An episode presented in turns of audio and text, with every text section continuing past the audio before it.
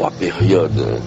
Euh, la période euh, agraire, la période industrielle et la période urbaine. Les problèmes urbains sont des problèmes mondiaux. Bonsoir. Bonsoir, bonsoir. Il est 20h03, c'est bien. Vous êtes dans le coupe-gorge. C'est Clem Lataigne au microphone. Et Dim Lapache au platine.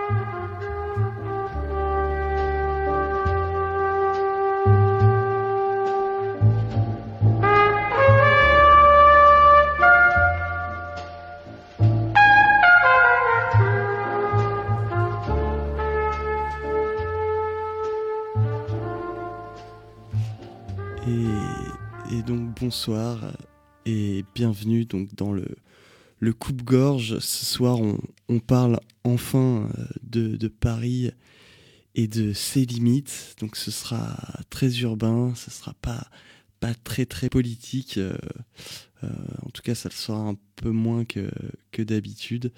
On s'en excuse d'avance et pour lever toute ambiguïté, on commence tout de suite avec un orage de colère. J'ai nommé ma bonne étoile, Kazé, évidemment, avec le titre Ennemi de l'ordre.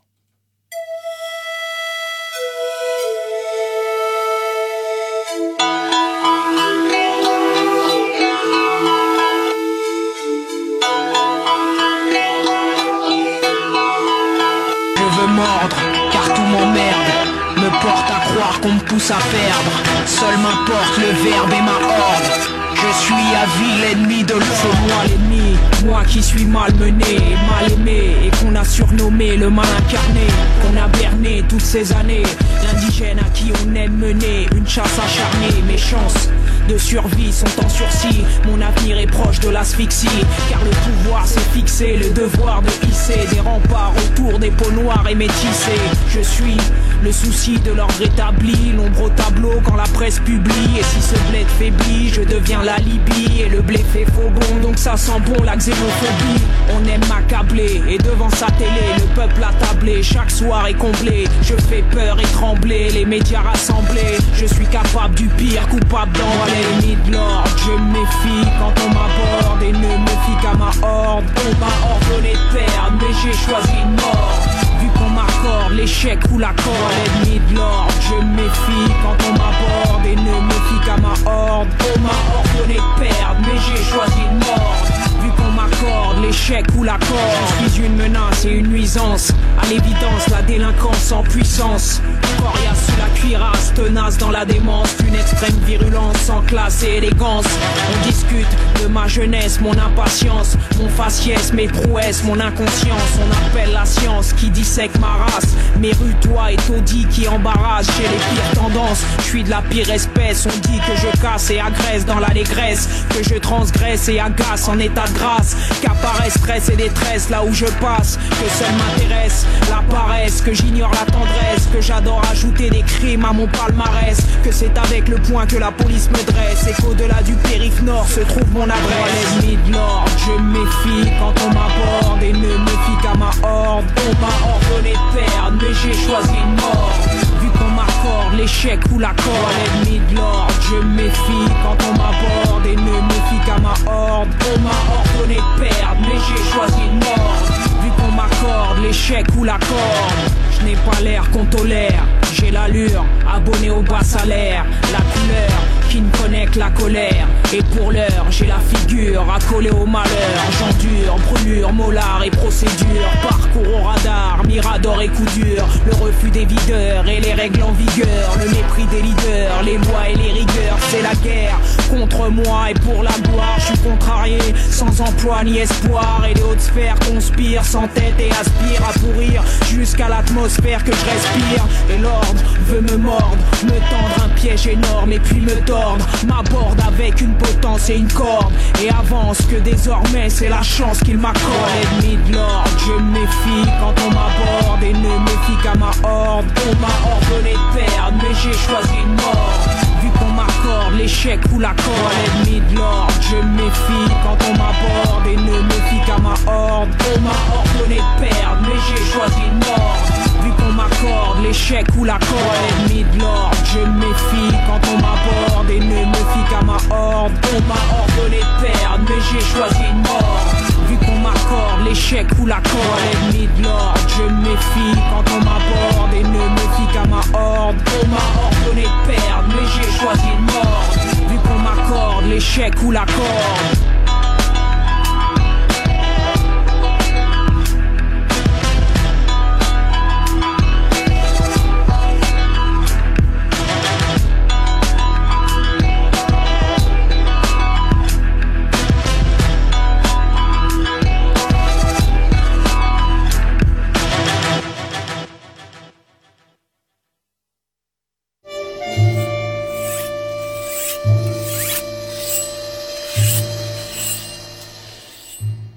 Donc bonsoir, vous êtes toujours euh, à l'écoute du coupe-gorge sur le 93.3 et, euh, et, donc on va enfin euh, parler de, Paris et de ses limites enfin parce que ça fait plusieurs émissions qu'on retarde qu'on retarde l'échéance. Donc voilà, on, parlera du coup des, dernières fortifications de Paris jusqu'au jusqu'au boulevard périphérique.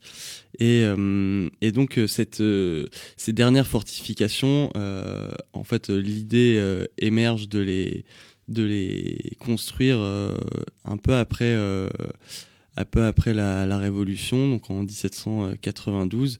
Et, et en fait, c'est à partir de, de 1830 euh, donc où vraiment euh, le, on va dire que l'idée est de plus en plus euh, forte et, donc il y a le comité des fortifications qui est qui créé et en fait ces ces fortifications qui sont donc censées entourer et protéger euh, Paris vont être euh, dès le départ euh, critiqués, notamment par par Lamartine. Et cette critique, c'est d'abord en fait une critique, on va dire, c'est d'un point de vue militaire, quoi. C'est-à-dire que les fortifications, elles sont critiquées dans leur rôle militaire en disant que c'est totalement que c'est quasi euh, que elles sont considérées comme obsolètes dès euh, le départ quoi d'une certaine façon et euh, et en 1840, finalement, voilà, il y a un événement qui va précipiter la, construction de ces fortifications. c'est la crise d'Orient. Donc, je je vais pas forcément trop m'étendre là-dessus, mais disons que c'est un incident de nature diplomatique qui va qui va un peu isoler la France sur la, scène européenne et, euh, donc euh, il y a des craintes euh, de que, que des qu'une guerre éclate et que la France soit envahie. Donc cet événement-là, la crise d'Orient en 1840, va précipiter la, construction des fortifications. Et, euh, donc de 1840 à 1845, euh, et ben, on va assister à la, à la construction de ces fortifications. Euh, donc, euh, elles sont composées d'un rempart euh, rempart bâti euh, d'environ euh, d'environ 150 mètres d'épaisseur qui qui entoure Paris assez loin de Paris finalement. Enfin, les, les, ces fortifications, elles sont pas sur les limites de Paris. On y reviendra un peu plus tard, mais c'est bien de l'avoir tout de suite à l'esprit. Et et donc euh, ce rempart bâti de 150 mètres d'épaisseur euh, qui va euh, donc entourer Paris et englober même certaines communes comme par exemple des communes comme Belleville, Ménilmontant, Charonne, qui sont des, à l'époque des, des, villages quoi, qui sont autour de, de, Paris.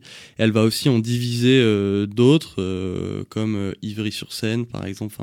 À l'époque on dit simplement Ivry, mais euh, voilà Ivry, euh, euh, on a aussi Bagnolet, enfin plusieurs plusieurs communes aujourd'hui qui sont qui, existent toujours en tant que communes, mais qui vont être qui vont être divisées en, deux à cause de, de ce de ce rempart donc de 150 mètres de large.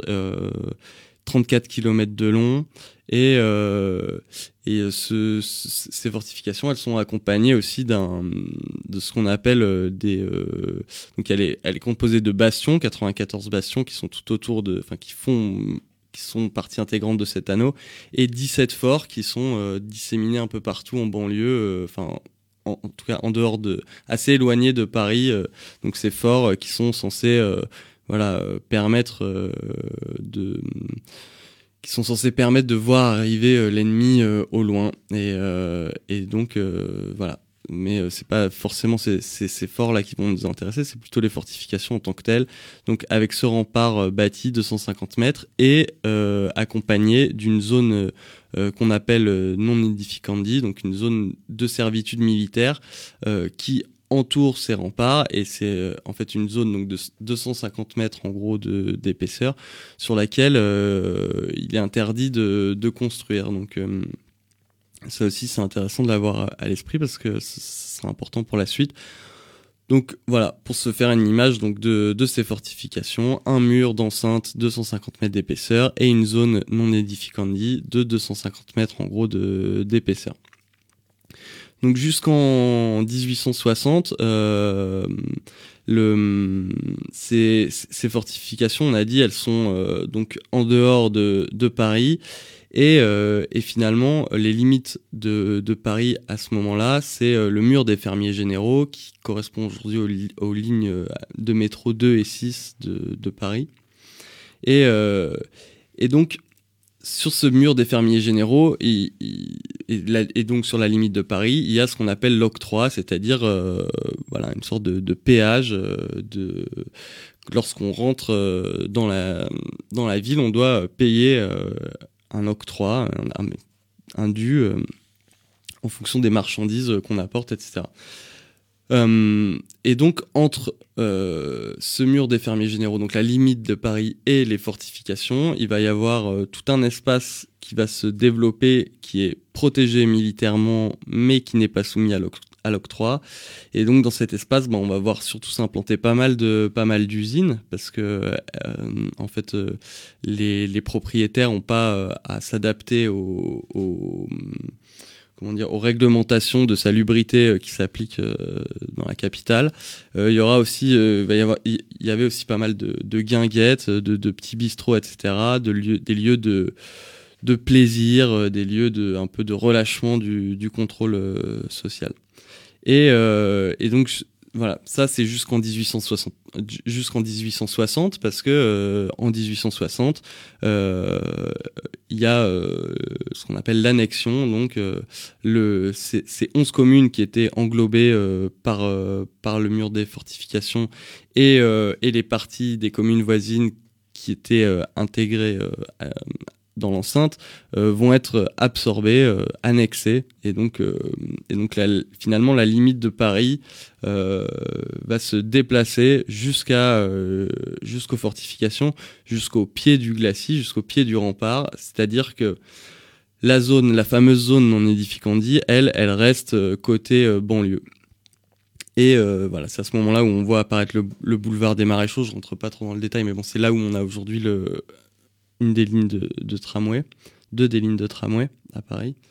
Et, euh, surtout, euh, donc, cette annexion, elle va. Euh, en fait, elle a lieu parce que, en fait, le préfet Haussmann voit d'un assez mauvais œil euh, le fait que, toutes ces usines pullulent aux portes de Paris, à l'intérieur même des, remparts. Le, préfet Haussmann, à ce moment-là, rêve carrément d'annexer euh, tout le département de la Seine. Euh, mais, euh, voilà, cette annexion, elle, va, se limiter aux, fortifications. Et, euh, et en fait, l'octroi va lui aussi se déplacer avec euh, la avec la limite de la commune. Euh, octroi euh, qui, qui persistera donc jusque dans les années 40. En fait, c'est sous c'est le gouvernement de Vichy qui va qui va mettre fin à l'octroi. On écoute donc un extrait des actualités sous Vichy qui annonce la fin de, de l'octroi. Parisiens, réjouissez-vous. L'octroi est supprimé à partir du 1er août. En France, les institutions ont la vie dure. L'octroi de la capitale datait de 1121. Louis le Gros octroyait, le terme est resté, ce droit de perception à la puissante confrérie des marchands d'eau. Mais, Parisiens, ne vous réjouissez pas trop vite. Si la vénérable taxe d'octroi est supprimée, le contrôle du ravitaillement existe toujours et il n'en sera que plus sévère. Avis aux fraudeurs.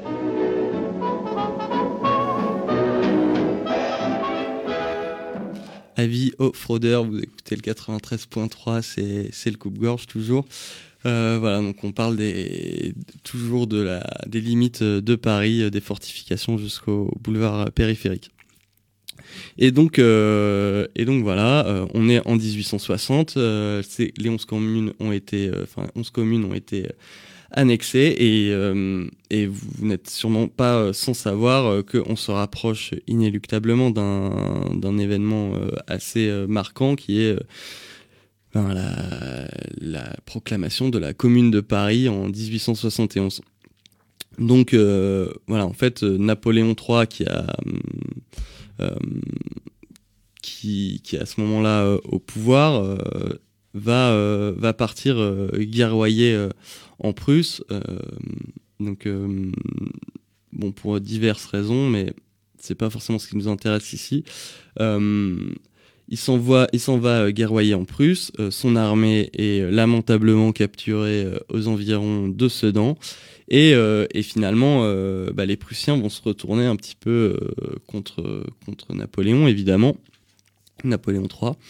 Et, et finalement, les Prussiens arrivent aux portes de Paris et ce qui devait arriver arriva, les fortifications s'avèrent absolument inutiles, notamment parce que les, elles sont totalement inutile face, euh, à l'évolution des techniques militaires.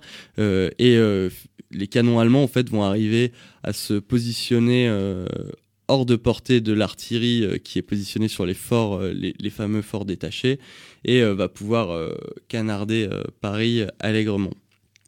Donc Paris, finalement, va se transformer en une sorte de, prison. Hein. Paris est assiégé pendant donc, 132 jours, et euh, le gouvernement euh, part euh, en exil à, Versailles, donc notamment Adolphe Thiers, l'infâme Adolphe Thiers, qui est d'ailleurs à l'origine de ces fortifications. Hein, ces fortifications, on les, surnomme aussi les fortifications de, Thiers parce que finalement c'est Thiers sous les différents gouvernements et, hum, différents régimes euh, qui va, euh, se, charger de la construction de ces fortifications. Donc le gouvernement euh, part en exil et la, la, commune est proclamée le 21 mars 1871. Je passe assez vite hein, sur, sur la commune parce que c'est pas forcément exactement le, sujet ce soir. Et, et finalement, voilà, donc le 21 mars 1871, la, la, commune est proclamée et, euh, et finalement, euh, ce qui va amener à la, répression de, la commune, euh, c'est c'est une brèche à la porte du point du jour, une brèche dans les fortifications qui va être, remarquée par, un, individu qui va aller le signaler aux Versaillais. Et, donc là, l'armée qui a, qui a été, euh, qui a été libéré euh, plus ou moins euh, au compte-gouttes par, par les Prussiens. L'armée française va pénétrer par cette brèche, donc au sud-ouest de, Paris, pour, réprimer, la commune. Et, finalement, là où la, la, répression va être la, plus forte, c'est dans le, quart nord-est parisien, euh, qui, est, qui est le quart, euh, on va dire, le plus populaire de, Paris.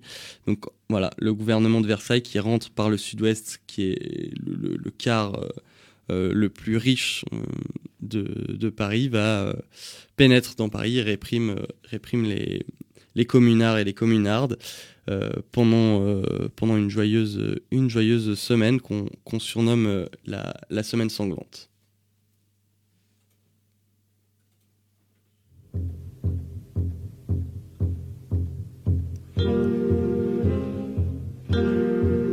Sauf des mouchards et des gendarmes, on ne voit plus par les chemins que des vieillards tristes en larmes, des veuves et des orphelins. Paris suinte la misère, les heureux mêmes sont tremblants. La mode est au conseil de guerre et les pavés sont tous sanglants. Oui, mais ça branle dans le manche les mauvais jours finiront. Égard à la revanche quand tous les pauvres s'y mettront. Quand tous les pauvres s'y mettront. On traque, on enchaîne, on fusille tout ce qu'on ramasse au hasard. La mère à côté de sa fille, l'enfant dans les bras du vieillard. Les châtiments du drapeau rouge sont remplacés par la terreur de tous les chenapans de bouge, fallait le roi et l'empereur. Oui, mais ça branle dans le manche les mauvais jours finiront. Égard à la revanche quand tous les pauvres s'y mettront. Quand tous les pauvres s'y mettront. Nous voilà rendus aux jésuites, au MacMahon, au Dupanloup. Il va pleuvoir des eaux bénites, les troncs vont faire un argent fou. Dès demain, en réjouissance, et Saint-Eustache et l'Opéra vont se refaire concurrence, et le bagne se peuplera. Oui, mais ça branle dans le manche les mauvais jours finiront. Égard à la revanche quand tous les pauvres s'y mettront. Quand tous les pauvres s'y mettront. Demain les gens de la police refleuriront sur le trottoir, fiers de leurs états de service et le pistolet en sautoir. Sans pain, sans travail et sans armes, nous allons être gouvernés des mouchards et des gendarmes, des sabres peuplés, des curés. Oui, mais branle dans le manche les mauvais jours finiront. Égard à la revanche quand tous les pauvres s'y mettront. Quand tous les pauvres s'y mettront. Le peuple au collier de misère sera-t-il donc toujours rivé Jusque à quand les gens de guerre tiendront-ils le haut du pavé Jusque à quand la sainte clique nous croira-t-elle un vil bétail à quand enfin la République de la justice et du travail? Oui mais ça branle dans le manche les mauvais jours finiront. Égard à la revanche quand tous les pauvres quand tous les pauvres s'y mettront.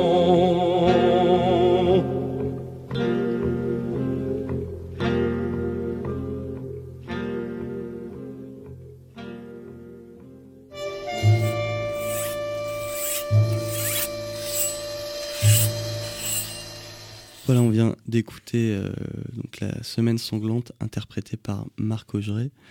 Et euh, alors cette euh, donc rappel rappel des faits, ces fortifications donc c'est je, reprécise, c'est bien un, rempart de 150 mètres d'épaisseur, donc c'est pas simplement un mur, hein, c'est des, il y a des, c'est des bastions, euh, il y a une centaine de bastions euh, tout le long de, de, de, ces, de ce rempart, et, et voilà, l'emprise fait 150 mètres. Donc c'est pas un simple mur. Et côté banlieue, donc une zone, la zone non édificandi, la zone de servitude militaire. les fortifications, elles vont donc forcément, suite à, à l'épisode de la Commune de Paris, euh, elles vont euh, incarner d'une certaine façon euh, la répression sanglante de la, de la Commune de Paris. C'est le symbole de et, ce qui a permis que Paris devienne une gigantesque prison à ce moment-là. Donc elles vont forcément perdre en comment dire en valeur symbolique elles vont être euh, et puis elles se sont avérées totalement inutiles pour euh, pour défendre pour défendre la ville. Donc euh, voilà, elles sont petit à petit abandonnées. En tout cas, l'aspect militaire est, de plus en plus écarté. Et cette zone, donc la zone non édificandi, la zone de servitude militaire, elle, s'est urbanisée petit à petit de façon sauvage parce que même s'il y a une interdiction de, construire, euh, il y a quand même des propriétaires qui, en gros, les, propriétaires zoniers n'ont pas été expropriés, ils sont restés propriétaires, simplement ils n'avaient pas le droit de construire et ils vont euh, donc on va ils vont construire de façon euh, sauvage. On voit une, urbanisation sauvage apparaître et donc de, petites bicoques qui vont entourer Paris, un peu des sortes de, bidonvilles, si on veut. Et, euh, et cette, euh, cette euh, zone, elle, devient le lieu de vie de ce qu'on appelle les, les zonards, lieu de vie du Paris, du Paris populaire, très populaire, du Paris vraiment pauvre. Et, et aussi le lieu un peu de relâchement du, du contrôle social lieu de ça va être le lieu aussi des guinguettes, ça va être euh, le lieu des, buvettes, des, cabarets. Euh, finalement, euh, le, lieu, le lieu de vie et d'expression du Paris populaire de, la fin du, du 19e et du début du 20e aussi. C'est aussi un, lieu de, de, promenade parce que c'est. Même si c'est urbanisé de façon sauvage, il y a quand même des zones un peu un peu libre de ses constructions. Euh, donc euh, finalement, euh, cette, cette zone, c'est vraiment le lieu de vie des, du, Paris, du Paris populaire et notamment, enfin notamment, et aussi de, de ceux qu'on appelle les, les bifins, les chiffonniers, qui vont aux quatre coins de Paris pour pour euh, ramasser euh, ben, à l'époque euh, pas mal du tissu, mais un peu finalement un peu c'est un, peu les prémices du, recyclage. Et voilà, cette, cette zone c'est c'est le aussi le lieu de vie de, ces bifins. Je, vais vous lire un extrait de hum, Voyage au bout de la nuit de Céline où il parle où il parle de, cette zone. C'est le donc le, docteur Ferdinand, euh, je sais plus comment il s'appelle, enfin bref, le, le, le, docteur euh, de, de, Voyage au bout de la nuit. Euh, ouais, c'est Ferdinand, quoi. Voilà. Donc, il nous dit euh, Autour du métro, près des bastions croustilles, endémiques, l'odeur des guerres qui traînent, des relents de villages mi-brûlés, mal cuits, des révolutions qui avortent, des commerces en faillite, les chiffonniers de la zone brûlent depuis des saisons les mêmes petits tas humides dans les fossés à contrevent. C'est des barbares à la manque, ces bifins pleins de litrons et de fatigue. Ils vont tousser au dispensaire d'à côté, au lieu de balancer les tramways dans le glacis et d'aller pisser dans l'octroi un bon coup. L'octroi est, est, toujours présent à ce moment-là. Et euh, j'ai trouvé un petit extrait euh, qui date de 1966 euh, sur euh, deux, deux, brocanteurs qui nous expliquent euh, un petit peu le, le, métier de, de la bif et, du, et, des, et du, des chiffonniers.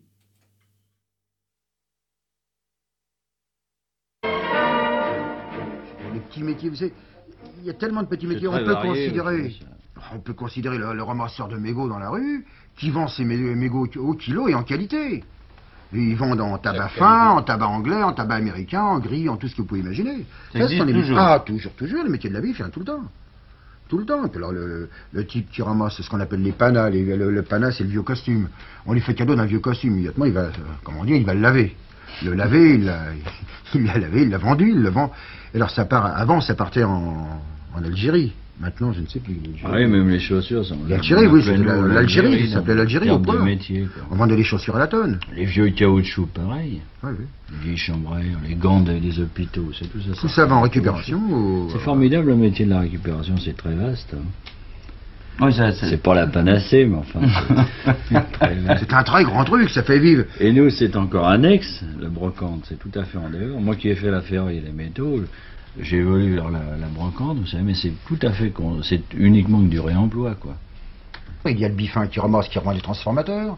Il y a le maître bifin qui a plusieurs euh, bifins à qui il rachète, à qui il avance de l'argent.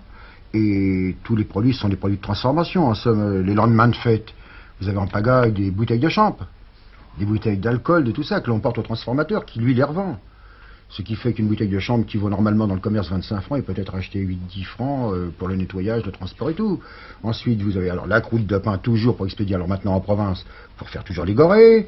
Les gars qui ont des lapins ou qui ont des petites choses comme ça continuent à ramasser des légumes, ramassent du chiffon pour faire euh, l'essuyage. Hein. Ouais, le Alors, le chiffon de Récupération. récupération. Oui. Ils récupèrent le coton, c'est lapidé après. Chiffon blanc, chiffon Les gars qui ramassent le vieux papier pour en faire du papier, quoi. C'est broyé et on fait du vieux papier. Et on va, on va enchaîner euh, quasiment directement avec un, un autre extrait euh, d'un documentaire euh, qui s'appelle euh, Zone Zonard Apache, le peuple des bordures de Paris, euh, d'Yves Billon. Et euh, là, ça va être plutôt euh, sur, en fait, bah, du coup, les, Apaches et les, hum, finalement, peut-être le, côté plus illégal de, de ce de cette faune de la zone. Ces voyous sévissaient entre autres dans le quartier de Belleville, euh, où nous sommes euh, actuellement. Ils sévissaient aussi dans tous les quartiers nord de, la capitale. En fait, c'est des, quartiers qui ont été rattachés tardivement à Paris. Le, quartier de Belleville euh, était indépendant, il était en dehors de Paris, il est devenu parisien en- dans les années 1860 sous le Second Empire. Et c'était un peu l'équivalent des banlieues d'aujourd'hui, si vous voulez. Ils étaient dans, les, près des fortifs, dans ces quartiers périphériques, populaires. En fait, à l'époque, Apache, ça voulait dire sauvage, c'est-à-dire que ça correspondait à une vision extrêmement négative des Indiens d'Amérique. Et donc, euh, c'était une manière de dire que ces, jeunes euh, délinquants euh, de l'époque étaient des, sauvages dans l'esprit des, bourgeois, si on peut dire, dans l'esprit des bonnes mœurs de, de l'époque. Et en fait, les Apaches, en fait, après, ont récupéré ce terme et lui ont donné un sens positif. Parce que Géronimo, c'était aussi un héros, donc il y a aussi une vision euh, positive des Apaches. C'est souvent le cas d'ailleurs, souvent un terme est employé de manière péjorative et repris par provocation d'une manière positive par ceux euh, auxquels il est attribué. Les balles musettes étaient au départ souvent des balles auvergnates, c'était des balles populaires où on dansait la valse, on dansait euh, les danses de l'époque. Et puis finalement, les Apaches euh, parisiens sont venus s'y mêler euh, pour y faire de- du proxénétisme, et donc ils faisaient se prostituer les, les filles. Et donc euh, voilà, donc en fait, les balles musettes c'était un peu le point de rencontre entre les provinciaux à Paris, euh, la danse euh, folklorique, et puis euh, ben, les, euh, les Apaches. Donc, euh, et du reste, les Apaches lui donnaient une mauvaise réputation. Donc, euh, on disait que c'était des lieux mal, mal fréquentés, que c'était un petit peu des coupes-gorges. Les armes préférées des Apaches, c'était en particulier le surin, bien sûr, le fameux surin, le couteau euh, qu'ils avaient toujours dans leur poche. Mais ça pouvait être aussi le foulard qu'ils avaient autour de leur cou. Ils détachaient le foulard de leur cou et puis ils prenaient de- le- le- leur victime en quelque sorte euh, par derrière et le faisaient basculer. C'est presque une prise de judo. Et c'était un mode d'agression de l'époque. C'est ce qu'on appelait le coup du père François. On a en général euh, une vision un petit peu typique de, de l'Apache à travers une photo euh, du petit journal qui est assez représentative. C'est-à-dire qu'ils avaient euh, ce qu'on appelle, jaspiner le jar évidemment. Donc je vais vous faire un petit peu un, un cours d'argot de l'époque. Donc ils portaient des bobelins, c'est-à-dire des bottines. Ils avaient euh, en général un bourgeron, c'est-à-dire la veste de- de l'ouvrier. Et puis ils avaient sur la tête non pas évidemment le boisseau ou le chapeau à cornes qui caractérisait les bourgeois, c'est-à-dire le haut de forme, mais la def, la casquette de l'ouvrier, un foulard autour du cou, une chemise un peu fripée, euh, voilà, on, pourrait le décrire. Et bien sûr, souvent le tatouage, le tatouage par exemple des bas puisque c'était les régiments disciplinaires où on envoyait euh, les Apaches, donc le tatouage des bas c'était le scorpion et l'étoile. Très souvent, ils étaient tatoués. Puis, bien sûr, ça pouvait être aussi le, pistolet. D'ailleurs, euh, on a euh, une criminalisation, on peut dire, des Apaches euh, à travers la bande à. On parle souvent de la bande à comme des anarchistes, mais c'était aussi au départ des Apaches, à l'image de, de, Jules Bono. Finalement, des Apaches dix ans plus tard, puisque là, on est dans les années 1910, juste avant la Première Guerre mondiale. Et là, c'est carrément les armes à feu et puis le, meurtre, à, le meurtre à gogo. Donc là, c'est tout à fait la, la, dérive Apache. Et donc, au niveau des armes, c'est les armes à feu en fait, les Apaches, c'est un mouvement qui est assez circonscrit avant la Première Guerre mondiale. Le, nom est né en gros en 1900 et il s'éteint avec la Première Guerre mondiale et les millions de victimes qui, sont issues de cette guerre. Après, on va parler plutôt de mauvais garçons. Et puis au-delà, on pourrait presque dire que les blousons noirs des années 60, c'est un peu les descendants des Apaches aussi. C'était des jeunes euh, oisifs qui, euh, utilisaient des, jeunes filles pour euh, transformer en prostituées. Donc pendant qu'eux, ils jouaient aux cartes, ils buvaient. Ça, c'est un peu l'image négative des Apaches, hein, il faut quand même le dire. Je vois une image aussi positive c'est les aventuriers, c'est-à-dire des gens qui, issus de, milieux populaires, refusent finalement le destin d'usine qui, leur est, euh, qui, leur est tout tracé et qui tentent de se créer un destin personnel. Et puis, euh, bah, les Apaches, c'est aussi le monde de la révolte, de la rébellion, euh, des quartiers populaires de l'époque. Le jour se lève sur ma banlieue, j'ai froid, c'est pourtant pas l'hiver. Qu'est-ce que je pourrais foutre, nom de Dieu? J'ai pas un rond et j'ai pas l'air sérieux sérieux. Je suis un loupard parmi tant d'autres, je crèche pas loin de la défense. J'ai l'air crado, c'est pas ma faute, mon HLM c'est pas Byzance, mon pote, mon pote. À 14 ans, mon paternel m'a fait embaucher à l'usine. Deux jours plus tard, j'ai fait la belle. Pareil que je suis un fils indigne, bordel. Dans une rue déserte, j'ai fauché une onde à 500. Un fils de bourgeois honnête, avec elle je fonce à 200. Ouais, c'est chouette, c'est chouette. Mon copain Pierrot s'est planté sur l'autoroute un jour de pluie. Parfois je l'entends rigoler, c'est sûr qu'il est au paradis. Stanflé, Stanflé. Et moi je continue mon cinoche au pied de ces buildings miteux. Je voudrais crever avant d'être moche. Je voudrais finir comme toi, mon vieux Gavroche. Je suis un loupard périphérique. J'en ai plein les bottes de ce bled. La France est une banlieue merdique, comme dit mon copain Mohamed. Aux flics, aux flics. Le jour se lève sur ma banlieue, j'ai froid c'est pourtant pas l'hiver. C'est drôle, le bitume est tout bleu, y a ma bécane qui crame par terre. Bon Dieu, bon Dieu, oh bon Dieu, bon Dieu,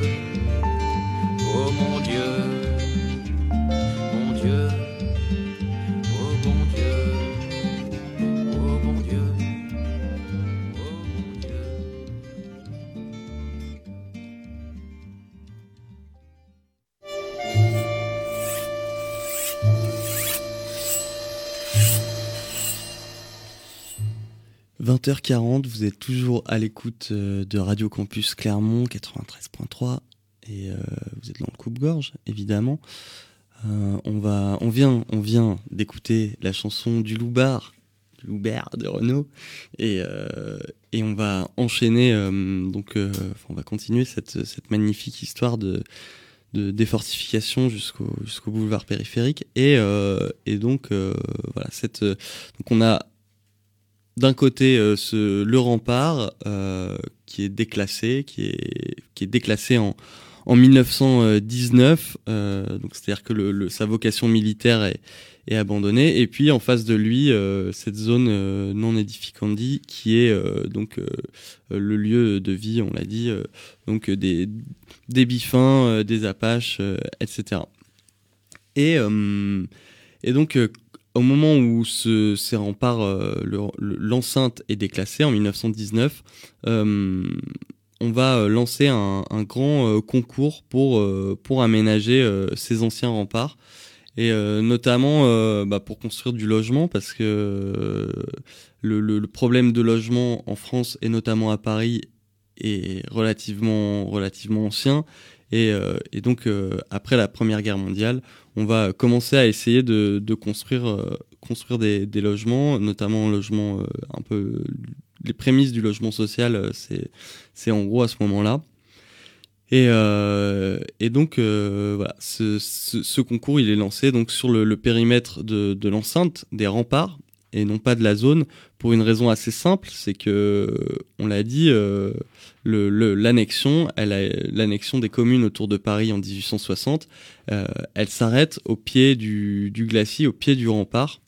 Et euh, donc finalement, le, cette zone, la zone en Édificandie, elle, elle n'appartient pas à la ville de de Paris qui, qui elle, euh, qui, qui, à l'origine du, donc, du concours qui est lancé pour construire euh, du logement. Euh, en 1924, c'est le projet de, Louis Bonnier qui est retenu et, et voilà, on, voit apparaître donc ce qu'on appelle les HBM, habitations à bon marché, qui sont le, les ancêtres des HLM. Et donc, euh, ces, ces, immeubles, enfin, on va donc détruire les, totalement euh, les, les, remparts de façon définitive et euh, construire en lieu et place de ces remparts des immeubles d'habitation, surtout, donc en briques, au bord, au bord du boulevard des Maréchaux. Donc, si vous, êtes de Paris ou si vous allez à Paris, ou voilà, vous verrez au bord de, du boulevard des Maréchaux, là où vous avez le tramway, un côté en regardant du côté banlieue, euh, tout autour de Paris, des immeubles euh, en briques, donc euh, rouge, orange, jaune, ocre, tout un tas de toutes les nuances de couleurs de briques qui sont en fait les premiers les premiers immeubles d'habitation de logements sociaux. Euh, voilà, on va aussi euh, construire euh, bah, pas mal de pas mal d'équipements, enfin quelques équipements publics, notamment des écoles, parce qu'il faut bien éduquer les, les jeunes les jeunes enfants d'ouvriers aux valeurs de, de cette chère République. Et, euh, et, donc voilà, euh, on va écouter un extrait euh, d'une émission qui était passée sur France Culture consacrée au HBM. Donc c'est une architecte qui nous, qui nous en fait une description tout à fait agréable. Ce qui me frappe, c'est que l'intérieur de la cour ce qui me frappe, c'est que l'intérieur de la cour est presque aussi décoré que l'extérieur. On voit une construction très soignée. Il y a de la ferronnerie aux fenêtres, contrairement aux immeubles haussmanniens vous aviez tout le décor était placé euh, sur rue et les intérieurs de cours étaient beaucoup plus euh, pauvres hein, en, matière de, matériaux et de décors. Qu'est-ce que vous pouvez nous dire de cet îlot là et comment c'est dessiné? Alors, ça, répond à plusieurs logiques. Une logique de fragmentation des opérations. On ne veut pas qu'il y ait d'opérations euh, trop grandes, donc on, coupe en petits îlots. Euh, l'idée qu'il n'y ait pas plus de 300 logements dans un îlot et des opérations euh, sous la, euh, surveillance de gardiens dont on, considère qu'une concierge peut gérer 100 logements. Pour que tous ces petits îlots aient un peu de soleil, on va décider de faire, et ce sont des doctrines hygiénistes d'avant-guerre qui, qui ont amené à cela, des îlots ouverts.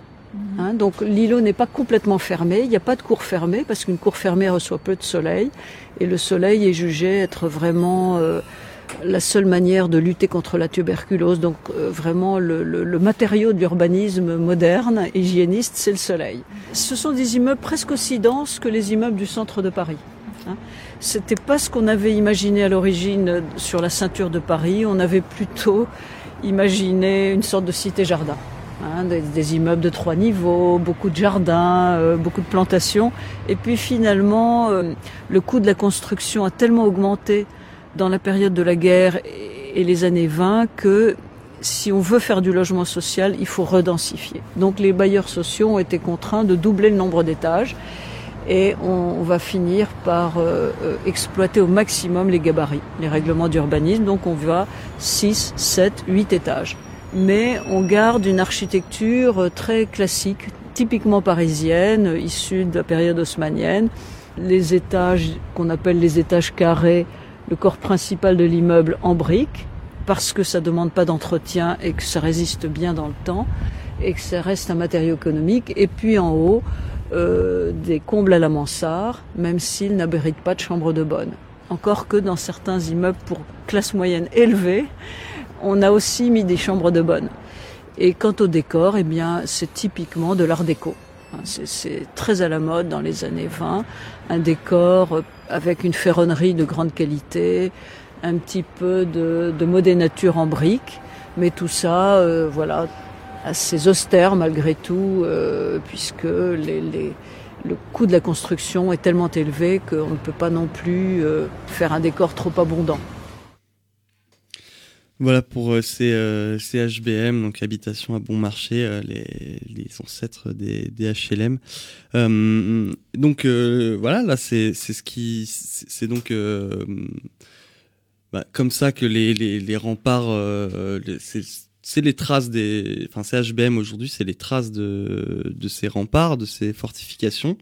Mais il nous reste encore euh, donc euh, cette euh, cette zone cette zone non édificandi sur laquelle en fait il y a un, un un projet qui traîne depuis longtemps dans les cartons, c'est de faire une grande ceinture verte tout autour de Paris. Et et donc euh, pour ce, donc juste après euh, en fait la construction de ces de ces HBM qui vont qui vont être construits en gros dans les années 20, un peu années 30 aussi. Donc en 1930, euh, ben, tout ce, territoire de la zone non édificandi est annexé euh, par la ville de Paris. Donc en fait, on fait souvent remonter la dernière annexion à 1860. La réalité, c'est que c'est en 1930 que que, la ville de Paris telle qu'on la connaît aujourd'hui atteint euh, sa taille euh, définitive. Donc euh, on annexe cette zone et on prévoit donc de faire un grand, une grande ceinture verte tout autour de Paris.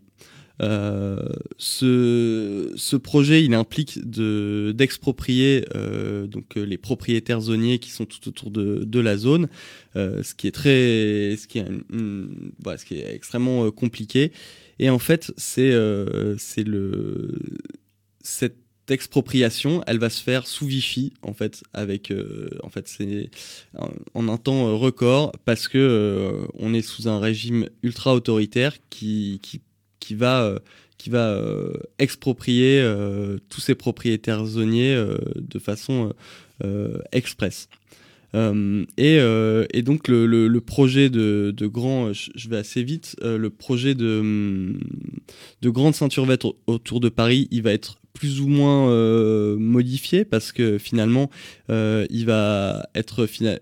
ah oui, juste, je, précise aussi que ce qui, ce qui va impliquer ce qui va motiver le gouvernement de Vichy aussi à exproprier les zoniers, c'est que lui, que le gouvernement de Vichy considère que la zone, c'est un repère de juifs, euh, de résistants, et, euh, ils le disent comme ça, et que, et que il faut, euh, et que, si vous voulez, un, une sorte de bidonville qui encercle Paris correspond pas du tout aux attentes d'un régime de ce type.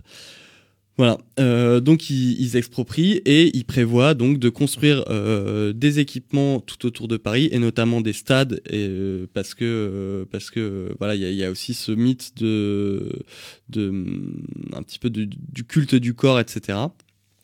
Et et donc ce, ce, projet il implique aussi de enfin il prévoit de construire un notre boulevard périphérique euh, autour euh, de ces équipements sportifs. je dis un autre parce que c'est en plus du, boulevard des, maréchaux. Euh, voilà. La, fin de la guerre arrive, la libération, etc., etc. Et finalement, à la libération, le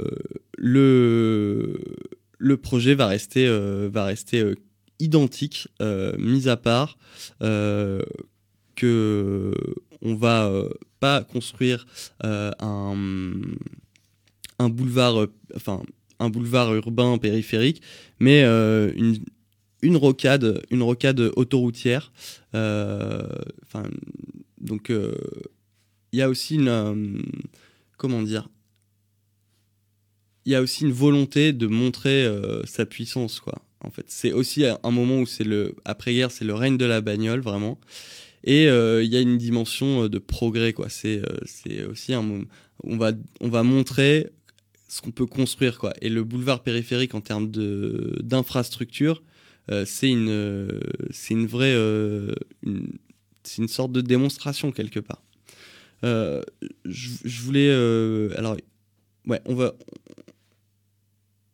je voulais écouter un extrait euh, des actualités de Vichy, mais on va peut-être pas écouter. On va peut-être passer direct à un extrait euh, du JT de 73 sur le périph. Euh, c'est l'inauguration du boulevard périphérique en 73. Il aura fallu 17 ans et 2 milliards de francs pour boucler la boucle ce matin entre la porte Dauphine et la porte d'Anières. C'est un autocar que M. Mesmer a parcouru ce dernier tronçon de 3 km avant de couper le ruban traditionnel en présence de Mme Nicole de Haute-Cloque, présidente du Conseil de Paris, et de plusieurs membres du gouvernement.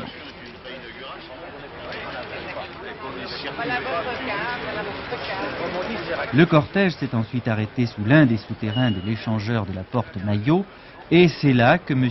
Mesmer a tiré la leçon de cette inauguration.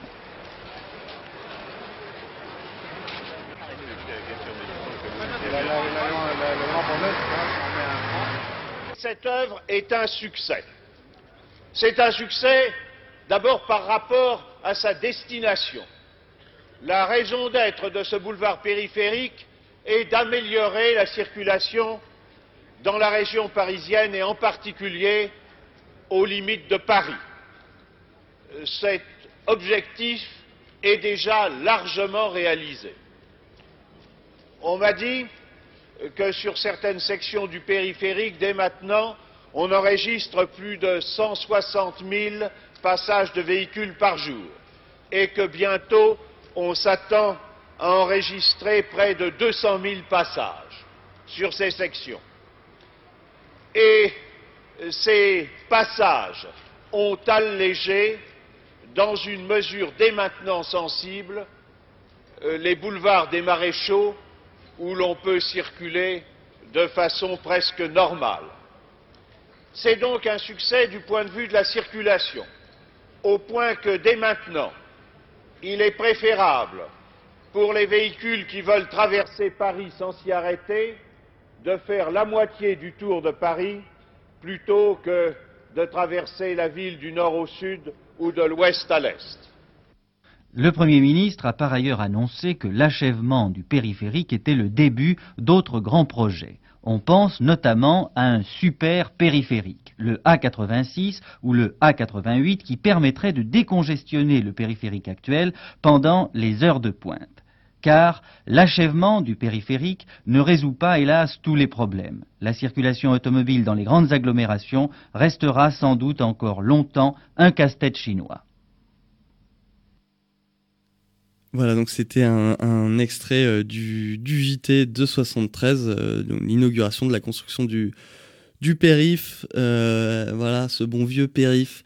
donc en résumé, voilà, ce, rempart, le rempart des fortifications, aujourd'hui, on, en voit les traces par cette ceinture rouge constituée par les HBM, les, ces logements en briques. et la zone non édificandi, eh ben, c'est tous les stades qu'on peut. En fait, Paris est vraiment entouré euh, de, terrains de foot, voilà. Et euh, donc c'est tous ces stades plus le, boulevard, euh, le boulevard périphérique. Donc ça, c'est ce qui correspond à, la, à cette zone, zone de servitude militaire. Voilà, le, ce qu'on peut dire, bah, en fait, c'est que aujourd'hui, euh, aujourd'hui le, boulevard périphérique, c'est une vraie, euh, ça crée une vraie fracture urbaine. C'est un symbole euh, assez fort en termes de, c'est une fracture tant physique, on va dire que symbolique. Hein. c'est une, vraie, symboliquement, c'est très fort quoi d'être d'un côté ou de l'autre du périph, bien plus fort que que d'être à l'est ou à l'ouest de Paris, alors que finalement, la vraie, on va dire que la vraie division de Paris, elle est plutôt est-ouest, mais euh, mais finalement, euh, voilà, euh, le, périph, il incarne le le ce, ce, cette population banlieusarde aux abords de Paris. voilà, on, se quitte sur un sur une chanson de de Mano Solo qui s'appelle Le Périph, et puis peut-être qu'on se revoit la semaine prochaine. bonne soirée sur Radio Campus.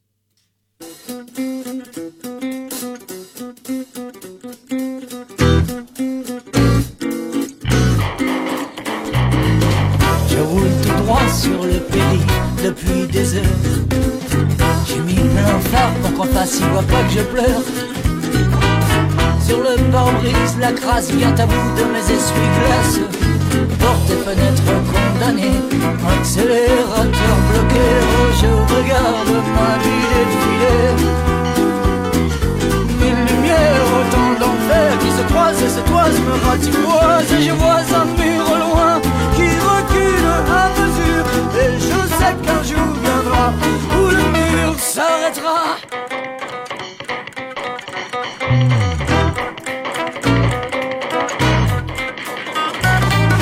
Mais il n'est pas de marche arrière, encore moins sur le boulevard circulaire. Tête à queue sans queue ni tête, les radars immortalisent mon cafard. La grande spirale du Val m'engloutit, je navigue aveugle sous la pluie. Les vagues filantes, encore des de brume, déchirées toiles hurlantes entre les gros tonnages qui font barrage, les marées noires qui croient m'avoir, qui jouent des coups, des roues à plein pot, c'est pas ce soir qu'ils auront ma peau, je roule tout droit sur le périph' depuis des heures.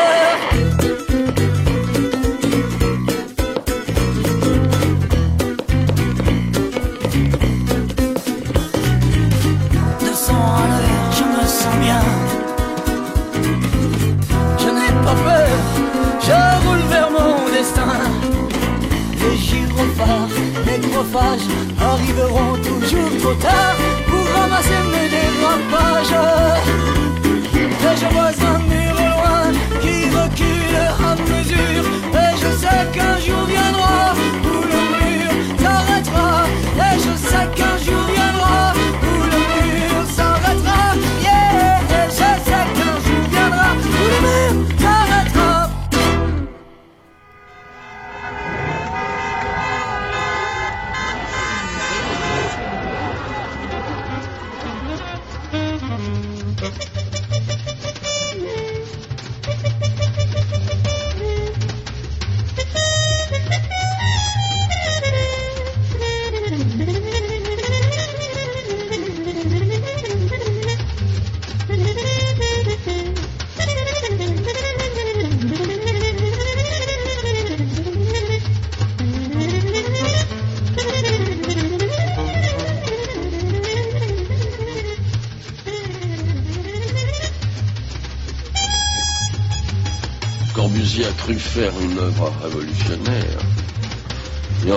il a fait le projet architectural du capitalisme monopolistique d'État, comme nous disons.